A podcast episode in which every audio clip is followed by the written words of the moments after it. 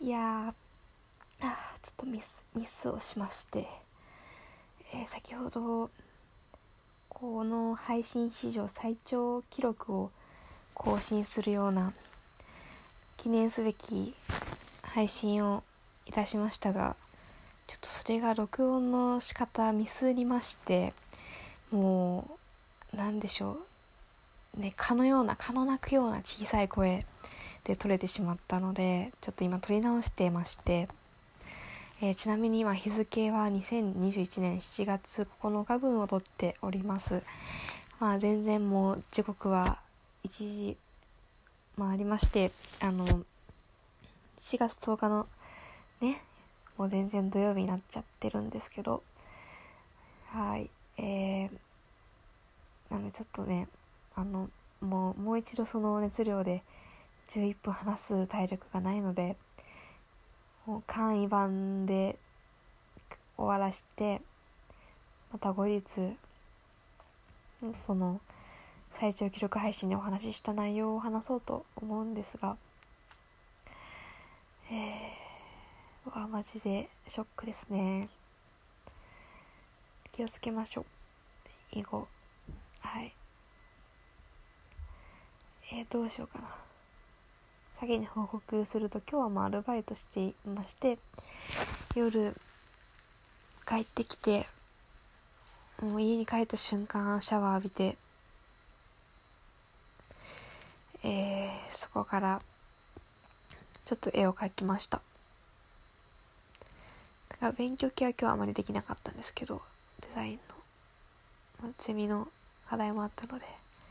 そういう感じでですね。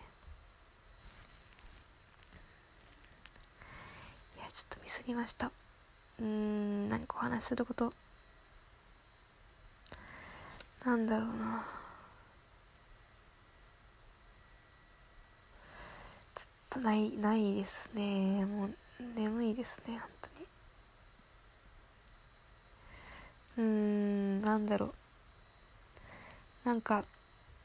うーんまあその最近アルバイト行ってるアルバイトがすごい久々に行き始めたアルバイトなんですけど1年ぶりぐらいですね。なんかあの、まあ、社会調査兼コンサル兼研究所みたいな感じのところでして、まあ、今私が携わっている案件はあのまあ、あんまり詳しく言えないんですけどまあアフターコロナのにおけるマーケティング的な内容です。で割といい感じにしまあしごいてくださるっていうとちょっとだいぶ持ってますけどそんな厳しくないんで。結構その勉強になることがたくさんあります。で私はこれまでまあそのほうれん草とか報告連絡相談社会人的なこうコミュニケーションってあるじゃないですかそれを学ばせていただいたのはその企業でのアルバイトとあとはあの教授のアシスタントをする中でゼミのね学んできてこうその時の学んだことの一つとしてなんでしょうそのできるだけ相手の仕事を増やさないってことをすごくあの実感として学んだんですね。例えば何か報告したりとか質問したりする際にも、まあ、メールするんだったらそれを文章で送るだけじゃなくて写真付きで